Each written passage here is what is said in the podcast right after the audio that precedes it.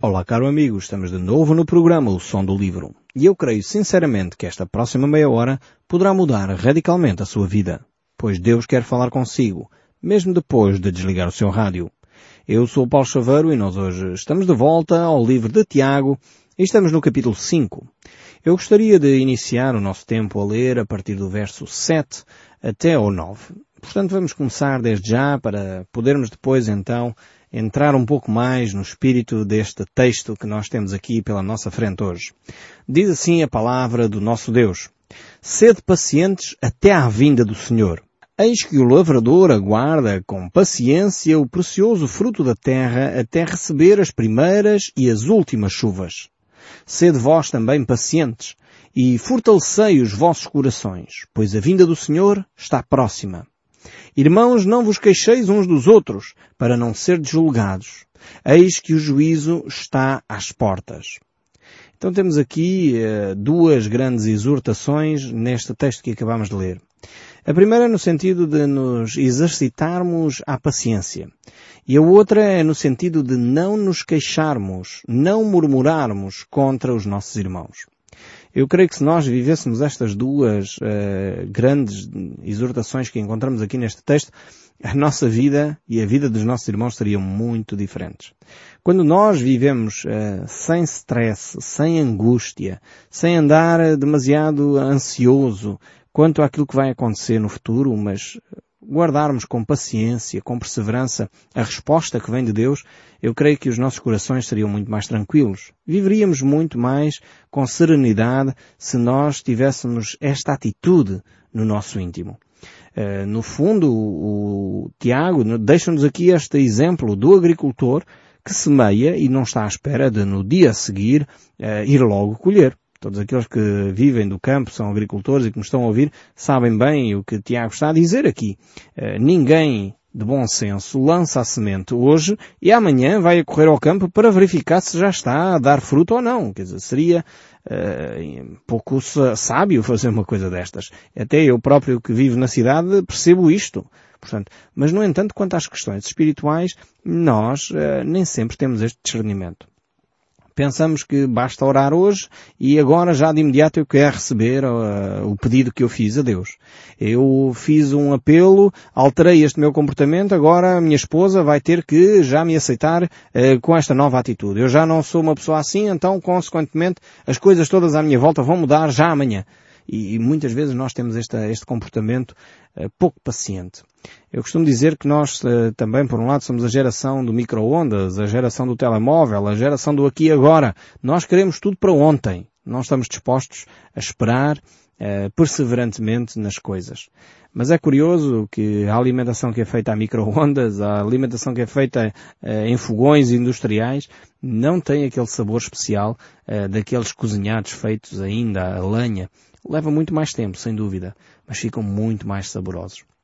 E realmente a vida só ganha sabor quando nós uh, começamos a nos aperceber uh, de facto deste aspecto importante da vida que é a paciência, a perseverança, o continuar a trabalhar e aguardar pelos resu resultados atempadamente.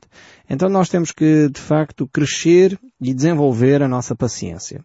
Depois temos aqui um componente que eu creio que é vital, que é a questão de não falarmos mal uns dos outros. Este é um problema da nossa sociedade. Nós temos que admitir eh, que nós, povo português, temos esta grande dificuldade, temos este hábito terrível de falar mal de tudo e de todos, eh, e na realidade não temos a capacidade de confrontar as pessoas com os seus erros. Precisamos de crescer na área do confronto direto, na área da resolução de problemas imediatamente e diminuir na área da murmuração, no falar mal uns dos outros. Não podemos estar constantemente com esta atitude crítica, destrutiva, uma atitude em que nada está bem. Mesmo quando as coisas correm bem, nada está bem. É, é curioso ver, eu não sei se você já reparou nisso, uh, tenho uh, algum sentido de, enfim, de analisar as coisas, às vezes tento reparar eh, nas entrevistas que ocorrem perto da época de Natal, normalmente os jornalistas vão ter com os comerciantes e perguntam como é que as coisas estão. Todos os anos os comerciantes dizem está mal, está mal, está sempre mal. As coisas estão sempre mal, nunca nada está bem, nunca nada está a correr bem.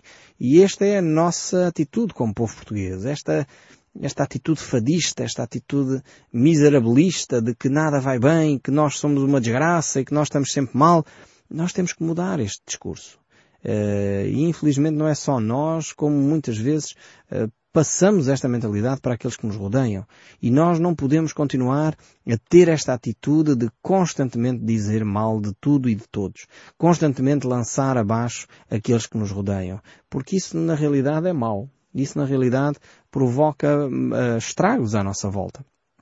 É necessário, sem dúvida, cada um de nós uh, mudar esta atitude que tem. Mudar até este hábito cultural. É uma coisa que de facto está enraizada em nós, mas ao mesmo tempo é uma coisa que precisamos de alterar na nossa maneira de viver. Depois então o autor aqui uh, continua a falar no verso 11 e ele diz Eis que temos por felizes os que perseveram firmes. Tendes ouvido da paciência de Jó? E viste que fim o Senhor lhe deu? Porque o Senhor é cheio de eterna misericórdia e compassivo. Tiago aqui então vai lembrar a importância, portanto ele falou daqueles dois aspectos, a paciência e uh, o não falar mal dos outros, e agora ele vai falar então o exemplo de Jó. Jó realmente é, é um exemplo de paciência levado ao extremo. Aliás, o nosso povo tem um ditado, uh, mais uma vez, que reflete o conhecimento cristão das Escrituras, que é preciso ter paciência como a de Jó. E, e, de facto Jó foi um homem extremamente paciente.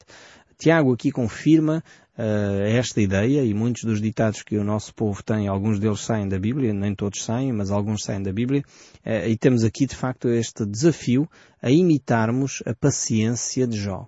E, e esta paciência não é uma paciência qualquer, porque a pessoa dizer que é muito paciente, mas na hora do sofrimento a pessoa explode e rebenta e faz uma série de estragos à sua volta, isto não é ser paciente. Uh, ser paciente é quando o sofrimento vem e a pessoa está ainda com essa atitude de aguardar o momento certo, aguardar a ação de Deus uh, e não se revoltar no seu interior. Há pessoas que dizem que são pacientes, mas à primeira situação uh, de tensão, elas ficam revoltadas com tudo e com todos, revoltam-se contra Deus, revoltam-se contra os vizinhos, revoltam-se contra os familiares. Isto não é ser paciente. Aqui a atitude de Jó a ser imitada é a sua paciência e perseverança eh, no meio do sofrimento. E provavelmente não houve uh, na Bíblia ninguém que tenha sofrido tanto como Jó, eh, retirando a personagem de Jesus Cristo, que sofreu de uma forma completamente diferente porque ele sofreu pelos pecados do mundo. Jó é uma das personagens provavelmente que sofreu mais. E ele nunca chegou uh, ao ponto de negar Deus. Aliás, eh, inclusive a sua própria mulher uh, estava a incitá-lo a ele negar a Deus, ele abandonar a sua fé. Uh, e ela dizia, abandona a Deus e morre. E mesmo assim, Jó repreende a sua mulher e diz que ela não sabia o que falava. Jó perdeu os filhos. Jó era um homem riquíssimo e perdeu uh, todas as riquezas. Por isso também podemos ver, como vimos nos últimos programas, Tiago a falar muito em relação às riquezas, aqui ele dá o exemplo de uma pessoa extremamente rica, uh, portanto a Bíblia não condena a riqueza, condena a riqueza mal uh, adquirida, portanto a riqueza que é adquirida uh, de uma forma injusta, e agora Tiago dá aqui o exemplo de Jó. Este homem que era riquíssimo e perdeu todas as coisas, provavelmente um dos homens mais ricos do seu tempo, um homem que tinha uma posição social tremenda na sua cidade, um homem que tinha os filhos, vários filhos, e ele perde todas as coisas uh, de um momento para o outro. E mesmo assim ele uh, persevera, uh, mantém a sua fé em Deus. Depois, além desses episódios de perder, portanto, e de estar em sofrimento, vêm aqueles três, três amigos de Jó, que parecem realmente aqueles três amigos do alheio. Porque vêm só para criticar Jó. Realmente amigos daqueles nós não precisamos. Eles estão até com uma atitude interessante nos primeiros dias. Os primeiros dias não comentam, estão ali ao lado dele a sofrer. O mal é quando eles abrem a boca. É realmente desafio-os a, a, ler o livro de Jó. Uh, já comentámos o nosso, esse livro de Jó aqui no nosso programa há algum tempo atrás. Uh, mas eu recomendo vivamente que voltem a esse livro de Jó. É um livro tremendo que tem ensinos para nós uh, interessantíssimos sobre a forma como nós encaramos o sofrimento, sobre a forma como nós uh, até acompanhamos o sofrimento de outros e às vezes fazemos comentários que são completamente desproporcionais, completamente uh, não percebendo o que está a acontecer na vida daquela pessoa. Eu tenho aprendido, uh, porque tenho, por um lado, acompanhado várias uh, situações difíceis de pessoas que perdem entes queridos, de pessoas que têm crises profissionais, perdem empregos e coisas assim. Tenho procurado evitar dar conselhos que eu acho que são importantes naquela altura. Procuro mais estar em silêncio e acompanhar pessoalmente aquelas pessoas do que dar grandes sugestões, do que fazer grandes comentários nós quando falamos muito, erramos muito também. Então é talvez é importante aprendermos a ser solidários com aqueles que sofrem e a estar ao lado daqueles que estão em sofrimento. Então Jó é de facto este exemplo de homem, uh, exemplo de paciência, exemplo de fé, exemplo uh, de uma pessoa que está realmente a ver a vida numa dimensão completamente diferente. e é pela fé que nós podemos alcançar essa dimensão. E no fundo a nossa paciência é fruto de uma fé, é fruto da confiança que nós temos uh, em Deus.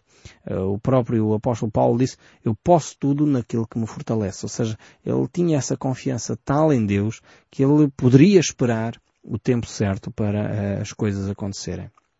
Então, o triunfo final da luta de cada um de nós é expresso exatamente uh, quando nós ainda estamos para iniciar essa luta. Portanto, é a nossa paciência não é só uh, uma declaração de intenção, é de facto uma atitude que se mantém ao longo de todo o processo.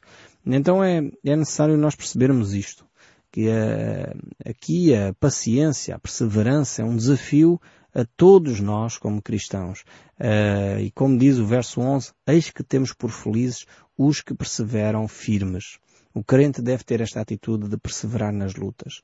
Ele deve ter esta atitude uh, de vitória de um soldado que em plena guerra, quando começa a vacilar, então ele começa a perceber que a vitória está alcançada e isso anima o seu coração para continuar. Quando de facto os soldados desanimam e começam a perceber um, que podem perder a guerra, então o seu coração se abate e aí de facto vai tudo por água abaixo. É necessário perseverar firme no meio uh, da luta, é, preciso, é preciso ficar corajosamente firme, aguardando a ação de Deus na nossa vida. Então este é o desafio que Tiago nos lança aqui. Jesus reforça de facto essa ideia, o apóstolo Paulo nos reforça essa ideia, João nos deixa essa ideia e por isso ele diz a vitória que vence o mundo é a nossa fé. A perseverança, a paciência está intimamente ligada à nossa fé. A confiança que nós temos em Deus pode então desencadear em nós uma atitude de perseverança e de paciência para além daquilo que é normal. Mas isto tem tudo a ver com a nossa relação com Deus. Porquê? Como diz o verso 11 ainda, porque o Senhor é cheio de eterna misericórdia e compassivo. Quando nós compreendemos este Deus, que é um Deus de misericórdia, que é um Deus compassivo, então nós podemos aguardar com paciência a ação de Deus. Quando nós não conhecemos quem Deus é, quando nós temos uma ideia destruída acerca de, de, quem Deus é, não entendemos quem Deus é, então realmente a nossa paciência vai-se embora rapidamente. Nós queremos é ver as coisas resolvidas e se Deus não responde imediatamente então é porque Deus não me ama e nós começamos a pôr em causa tudo e todos. Uh, então, quanto mais nós conhecemos Deus, mais nós nos apercebemos que podemos confiar nele e quanto mais nós confiamos nele, mais paciência nós podemos ter e ser mais perseverantes. E é por isso que Jeremias nos diz, é por causa das misericórdias de Deus, essa é a razão de nós não sermos consumidos. É, Deus é tão bondoso para connosco. Porque eh, realmente aquilo que nós merecíamos, como diz o apóstolo Paulo no livro aos Romanos, o salário do pecado é a morte. Mas o dom gratuito de Deus é a vida eterna em Cristo Jesus. Ou seja, aquilo que nós merecíamos efetivamente era a morte por causa da nossa atitude, da nossa arrogância, do nosso orgulho, do nós querermos ser nós a fazer as coisas sem Deus. Eh, aquilo como consequência da nossa rebeldia contra Deus era a morte. Que nós merecíamos. Isto é o salário, o salário do pecado. Uh, é a morte. Mas o dom gratuito de Deus é a vida eterna em Cristo Jesus. Por causa das eternas misericórdias de Deus, como diz Tiago, e por causa da misericórdia de Deus, como diz Jeremias, essa é a razão de nós não sermos uh, consumidos. Uh, realmente quando nós percebemos isto, quando nós começamos a entender quem Deus é, esta atitude de bondade de Deus, de misericórdia de Deus, o amor de Deus, então percebemos então que Deus é completamente diferente daquilo que nós talvez imaginávamos. E isso muda a nossa atitude. Assim como mudou a atitude do coração de, de Paulo. Não sei se lembra desse episódio relatado no livro dos Atos. Uh, Paulo anteriormente era chamado Saulo alguém que perseguia a igreja, maltratava os cristãos, mas a certa altura ele tem um encontro pessoal com Deus. Ou seja, ele reconhece quem Deus é. Ele percebe o amor de Deus para com o homem e deixa de ter aquela atitude religiosa farisaica, aquela atitude hipócrita de uma santidade de fachada e mentirosa e passa a ter um relacionamento profundo com Deus. Passa a desenvolver essa relação de uma forma tremenda e isso mudou completamente a maneira dele pensar e a maneira dele agir, ao ponto de ele deixar de perseguir a igreja para passar a ser perseguido por causa da sua fé.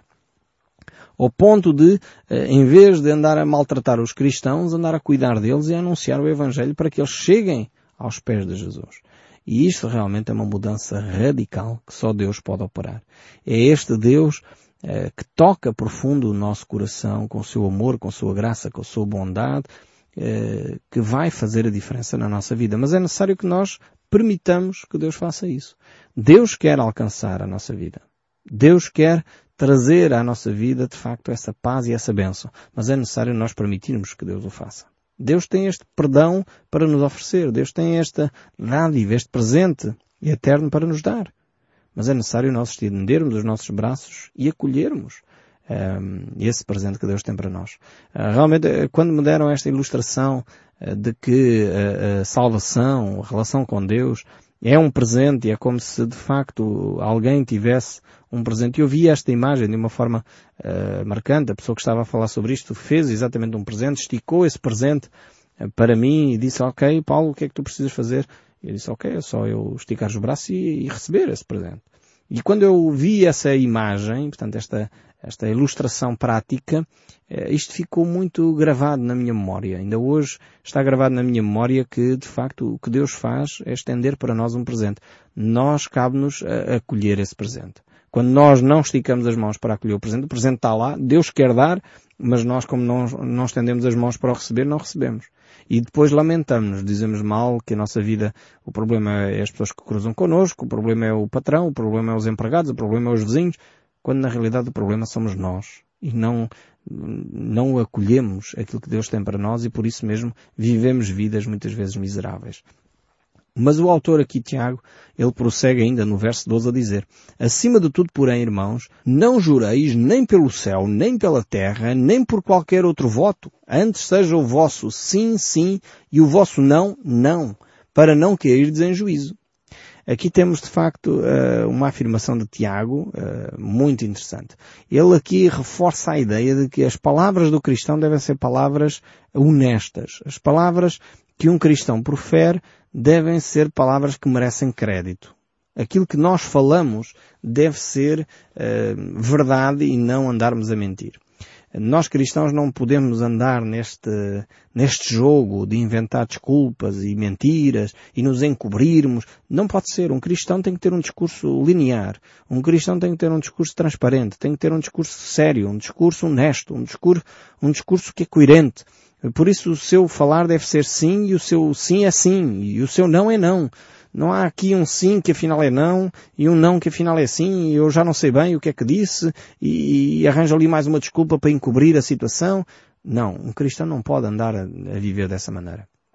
E por isso mesmo, eh, ele não pode também Uh, sequer utilizar o nome de Deus, uh, jurar por A, B ou C, pela alma do meu pai, pela alma da minha mãe, como, como tantas vezes se ouve por aí.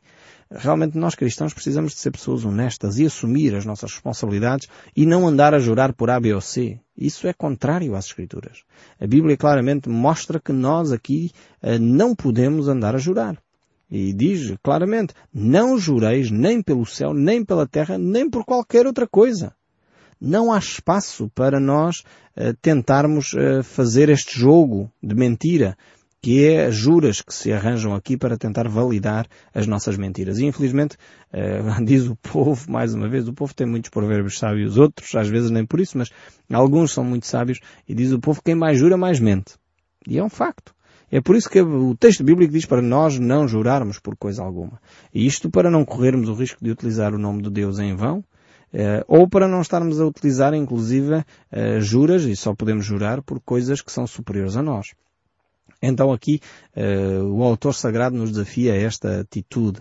Uh, e o próprio Tiago e Jesus uh, condenam esta prática, que era uma prática comum no meio dos judeus, porque eles juravam por Deus, juravam pelo templo, juravam por Jerusalém, juravam pela cidade santa, juravam por tudo e mais alguma coisa, para tentar validar as suas mentiras. E de facto isso deve ser uma atitude que deve ser banida uh, de entre nós. Jesus diz isso em Mateus 5, quando no verso 33 ele diz, também ouviste o que foi dito aos antigos, não jurarás falsamente, mas cumprirás rigorosamente para com o Senhor teu Deus os juramentos. Eu, porém, vos digo, esta é a declaração de Jesus, de modo algum jureis, nem pelo céu, nem pelo trono de Deus, nem pela terra, por ser estrado dos seus pés, nem por Jerusalém, por ser cidade do grande rei, nem jureis pela sua cabeça, porque não pode tornar um cabelo branco ou preto. Seja, porém, a tua palavra sim, sim, e o não, não. O que disso passar vem do maligno. Ou seja, aqui a ideia é termos eh, uma linguagem eh, coerente, não usarmos de mentiras, porque como diz as Escrituras, o pai da mentira é Satanás, é o diabo. E nós não podemos eh, fazer eh, o jogo do inimigo. Eh, realmente alguém disse um dia, quando um homem mente, está a fazer uma oração ao diabo. E de facto faz sentido quando eu ouvi esta frase. Porque Jesus Cristo é a verdade. E quando nós falamos a verdade, estamos a apelar a Jesus. Mas quando nós falamos a mentira, é como se estivéssemos a pedir a Satanás que ele viesse encobrir uh, as nossas mentiras, o nosso jogo, a nossa uh, falta de, de verdade. Então precisamos ser rigorosos aqui e não usar este subterfúgio do juramento para validar uma mentira. Deus nos ajude de facto a ser pessoas mais coerentes, mais honradas, pessoas mais sérias, mais verdadeiras, que afirmam uma coisa e são consequentes com essa afirmação. E eu espero sinceramente que o som deste livro continue a falar connosco, mesmo depois de desligarmos o seu rádio. Que Deus o abençoe ricamente e até ao próximo programa.